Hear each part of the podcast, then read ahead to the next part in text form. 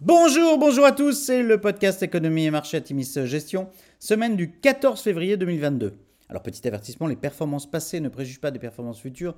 Bien lire les documents de référence des fonds avant d'investir. Et puis nous allons citer un certain nombre d'entreprises. Il s'agit d'une simple illustration de notre propos et non d'une invitation à l'achat. Alors cette semaine, nous avons titré Inflation plus Ukraine, duo infernal. Nouvelle semaine difficile sur les marchés globaux dans un contexte de publication d'entreprises dans l'ensemble de bonne qualité. Après un bon début de semaine sur les marchés d'actions, l'inflation est ressortie jeudi aux USA à 7,5% en décembre contre 7,3% attendu.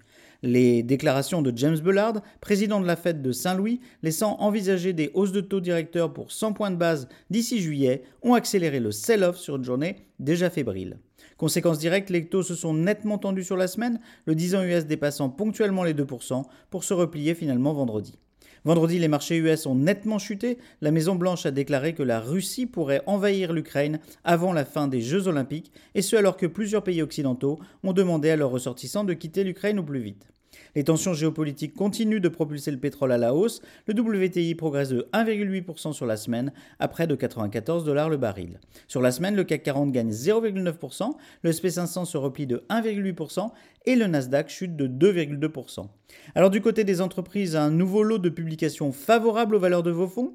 Joli tir groupé en Europe avec Siemens, AstraZeneca, Mercedes-Benz et Adyen qui ont publié nettement au-dessus des attentes. Publications également au-dessus des attentes pour L'Oréal, Pernod Ricard, Smurfit Kappa, Linde ou Carl Zeiss Meditech. Aux USA, des publications nettement au-dessus des attentes pour Disney, Twilio, Chipotle, Enphase Energy, et puis des publications au-dessus des attentes pour PepsiCo, Cloudflare, Under Armour ou Tapestry. Alors à venir, les prix à la production US jeudi et les minutes de la Fed mercredi seront suivis de près.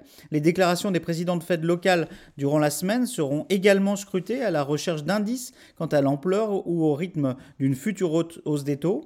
Les échanges entre pays membres de l'OTAN et la Russie sur le dossier ukrainien continueront naturellement de faire la une de l'actualité, l'espoir d'une désescalade semblant malheureusement s'éloigner à ce stade.